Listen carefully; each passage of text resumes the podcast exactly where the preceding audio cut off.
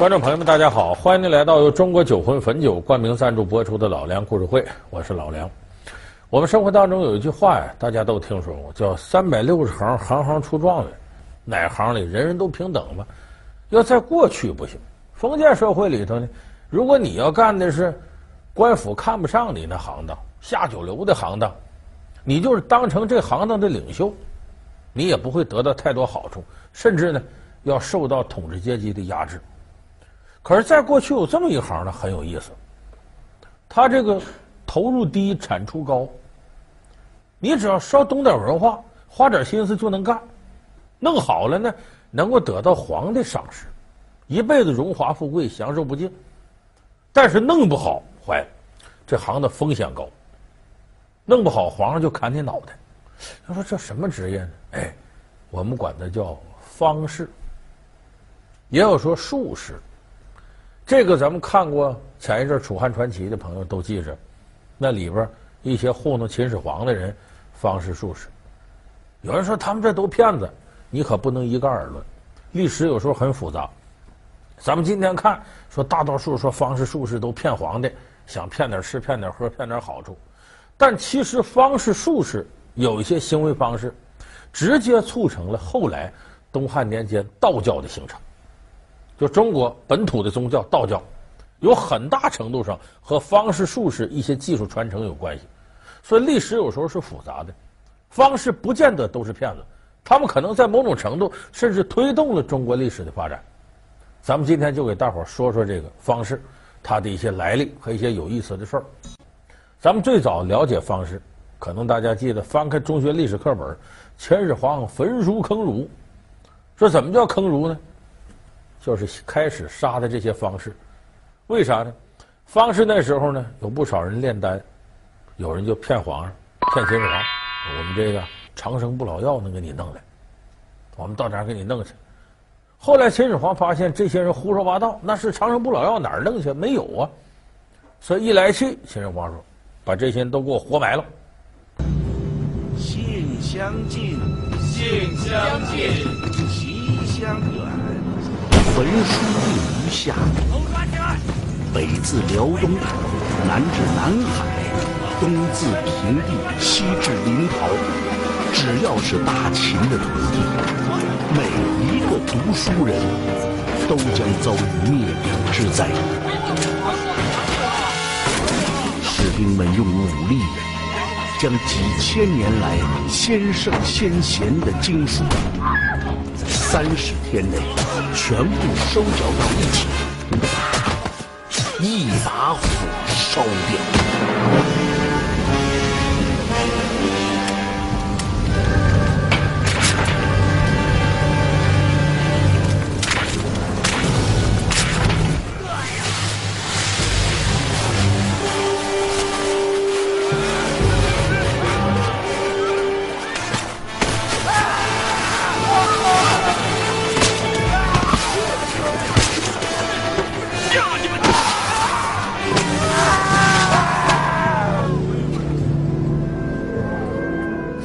活埋的本来是方士，怎么能叫坑儒呢？儒我们知道，熟读孔孟啊，这得这些读书人呢。秦始皇意思是把这些方士都宰了，活埋。这时候呢，他大儿子公子扶苏看不下去了。公子扶苏说：“你不能要杀杀这么多人呢，活埋这些人呢？这些方士也是读孔孟之道的，读书的，那也是国家栋梁啊。”父皇。如若大秦不禁止焚书，简徭国税，大秦会有反噬啊！你好大的胆子！天下都拿修筑长城、移民戍边的事儿来指责朕，他们应该到北方去看看。不坚守北方，匈奴之祸就会蔓延至内地。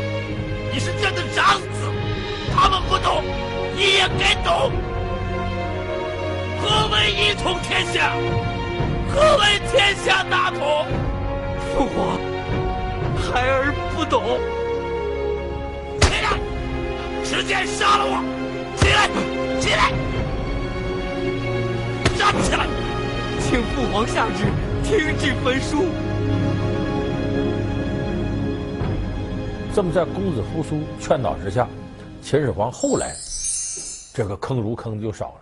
可是由于呢，公子扶苏这句话说他们也读孔孟，也是国家栋梁，后来就仍把方士呢和这些儒生混一块儿了。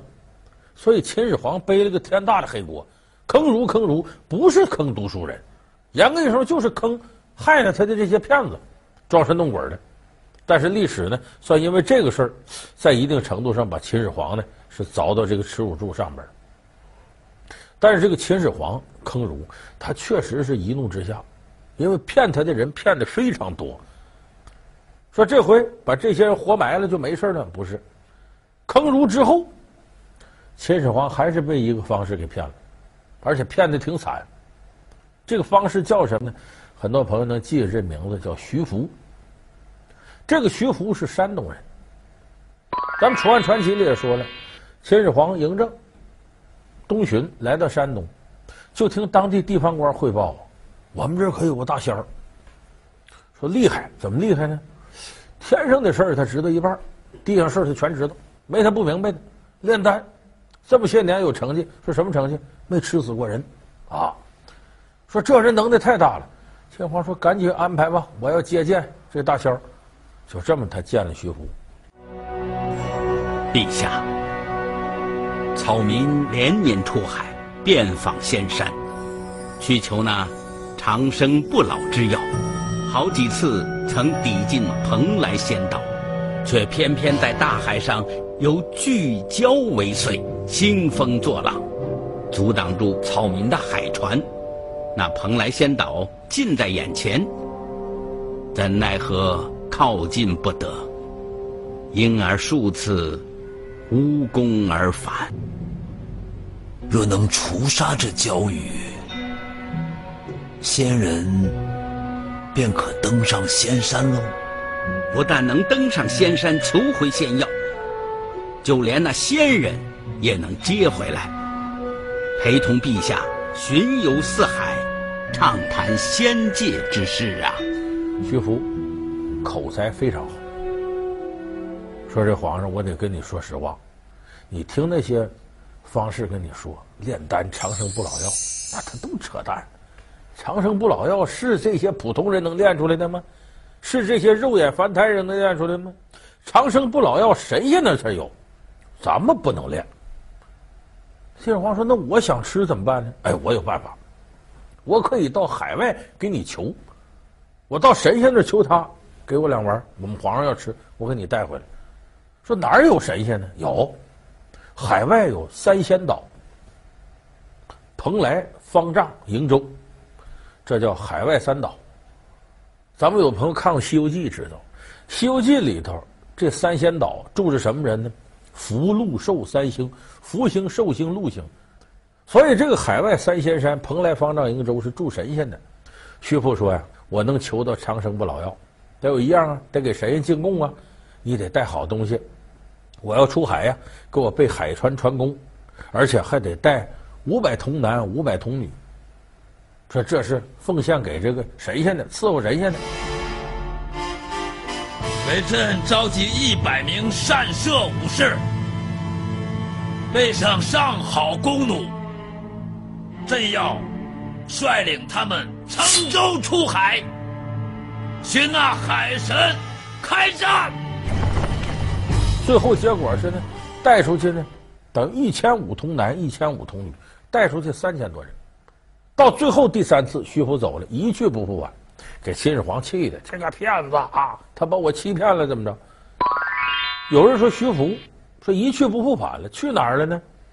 很多人说死在外头了。大海里风浪大，那阵人航海技术不行。其实徐福是中国历史上最早的航海家。说他去哪儿了呢？说徐福去日本了，因为毕竟中国和日本有人说叫一衣带水的邻邦。好多人不知道一衣带水啥意思。一衣带水不能念一衣带水，而是念一衣带水。衣带就咱衣服上束那带子，现在说裤腰带。就说在这地图上看呢，中国和日本呢中间就隔这么一裤腰带宽。就比喻很近，这叫一衣带水。说离着这么近，徐福往那边去，看来这是很靠谱的。而且日本当地也流传着很多和徐福有关的传说。日本那会儿落后呢，接生而至，打徐福去了呢，就开始进入新时代了。什么新时代了呢？自个儿生产粮食，徐福把金属给他带过去了。哎，你像这个呃铁锨呢、锄头啊，把这些农具带过去了，开始自个儿生产粮食。就我种什么吃什么，过去是老天爷给我什么我吃什么，所以它使日本呢进入到了一个手工业的那么一个时代。所以现在日本有不少地方呢，有那个徐福那个时候他的这个纪念馆呐，或者他的庙。日本迷信说法认为山川草木皆为神，就有很多祭奠徐福的祠堂。所以这个说法，应该从历史角度来讲，这是大致还靠点谱，但是到现在也无从可考。那么呢，这些方式的存在，有人说这说了半天不还是骗人吗？他不是，它有一个积极作用，它对科学推进很有好处。说怎么对科学很有好处？方士不是炼丹吗？给皇上炼丹。那炼丹咱们都知道，长生不老药，这扯淡，不可能炼出来。炼完了之后呢，这药丸挺漂亮，皇上吃完还没死，这就算高手，没把皇上吃死。要吃死了，完了，你小命就没了。可是这么长期炼丹，瞎猫碰死耗子，弄出点化学发明是常有的事儿。你比方说黑火药，注意啊，不是炸药。咱们过年放鞭炮，你知道，你有哪个那个鞭炮破了，你往这一打，黑的，一点呲，一下子。黑火药、火药、指南针、造纸、印刷术，世界四大发明。黑火药就是这帮方式发明的。他在这鼓捣炼这玩意儿，这个化学的呃东西，那个化学的成分呢，最后把这黑火药鼓捣出来。其实不仅是中国的方式，西方的方式，他也对这个这方面做出了很大的推动作用。什么推动作用？咱举个例子，你比方说这个炼金术，很多人都不知道，炼金术是什么呢？西方的方式呢？有人管叫炼金士，他也炼丹，但他炼丹目的和咱不一样，咱这是长生不老，他炼丹是什么呢？想从这里弄出金子来。所以西方的炼金士从这个角度孜孜以求的研究怎么能把金子炼出来。那可不是说就一些说方式迷信，一些大科学家都研究这个。牛顿，万有引力定律，坐树底下睡觉帮苹果砸呀那位啊，牛顿，他都研究炼金术。而且他晚年的时候，牛顿写了大量和炼金术有关文章。你搁中国看，你这样得多不靠谱！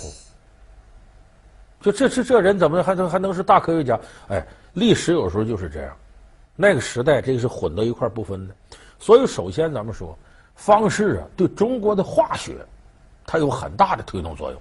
你通过这才知道这里头这个成分那个成分，发现了很多化学的规律。有人卷走皇帝的财产，却一去不回。陛下，草民连年出海，遍访仙山，需求那长生不老之药。有人劝说强势的统领要善待百姓。最重要的，不外乎是心平气和，保持一种善心。自古以来，千奇百怪的方式，他们用什么样的想法改变世界？老梁故事会为您讲述神秘的方式。欢迎您回到由中国酒魂汾酒冠名赞助播出的老梁故事会。再一个，方士当时为什么能骗了那么多人呢？他就是抓住了那个时候科技不发达，人还没有形成系统严密的逻辑思维和哲学思维。你看上古时候说这个打雷、下雨、刮风。咱不知道这怎么事，老天爷发威，吓得要死。有人给你解释了，打雷呀，那是雷公拿那小锤咔咔；闪电是电母闪，有神仙在那儿；刮风有风伯，下雨有雨师。水从哪儿来呀？几个龙王给你往上运。哎，你一琢磨这玩意儿合理啊！四个人一人干一样活，下边龙王拖着，这是迷信。可是他把这事儿解释圆了。你就信他，所以方士是干嘛的呢？对于不能解释的自然神秘现象，他有一套自圆其说、似是而非的理论，他可以说得服你。所以方士当时能骗了很多人，这是最重要的一个哲学根据。就方士本身，他其实是研究早期中国哲学的。咱们现在有人一说哲学，就是马列，那很狭隘。哲学包罗万象。哲学是什么呢？就是解释世界的学科。这个世界怎么回事啊？从哪儿来到哪儿去啊？人的万物都什么关系？这叫哲学。那么方士早期就是研究哲学的，他们共同尊个老祖宗，也是道教的老祖宗，太上老君。说太上老君这不神仙吗？不是，太上老君姓李名耳，就咱们说的老子。明觉者，公器也，不可久居。那弟子何去何从？毕竟不能像葫芦一样挂在门楣上。无用于世，无用，安知不是大用？弱则生，柔则存。天下莫弱于水，而攻坚者莫之能胜。上善若水啊！先生微言大义，吾道一以贯之。先生的道是大象无形，超然物外，不限于世间；而我的道。则在人间。这老子是中国历史上有名的哲学家，那么这些方士把他当做祖师，到后来道派也是什么黄老之学呀，这些人都尊他为祖师，这等于客观上呢推动了中国哲学的向前发展。这个哲学呀，不一定是我们今天说得百分之百正确，它就是认知世界一种方法。我们有时候认识一件事物，你能一开始就找到真相吗？真理吗？不是，你可能开始想的是错的，但由错误到正确，它是个过程。如果你连错的你都不去想，那什么时候能到真相啊？所以，对哲学的探讨方式在一定程度推动了它的发展，而且方式它后来传承到道教那儿呢，等于给我们现在中国人的文化生活上还增添了很多东西。说什么东西？你比方说道教。这个道教在好多文学作品里都有描写，有的一提道教，鲁迅先生说，了解道教就了解中国。老道两派，一派是丹鼎派，一派符籙派，就一派是炼丹，一派是画符。他什么意思？就是你有病了，有病了，这炼丹的认为啊，你体内呀阴阳不调，得搁这个丹药服下去。画符派认为你呀这鬼神压体，的搁符把鬼神弄走了。所以这道教这么两支儿。它这里头呢，也是我刚才说的，把医学、化学的东西往下传。它同时给我们留下了很多和文学有关的东西。这老道在中国文学作品里经常出现，而且这个老道在历史真实当中，不像大家想象那样掐诀念咒总出来蒙钱来。有的老道对中国历史起到了重大的推动作用。我先说一个吧，这人叫王重阳。说老梁，你又扯了。王重阳不《射雕英雄传》里全真七子他师傅吗？哎。王重阳历史上实有其人，这个人道号重阳，真名叫什么？叫王哲，哪个哲呢？吉林的吉，两个吉字搁一块儿，念哲。王哲，他本名叫。这是道家全真教北齐真之首，创始人。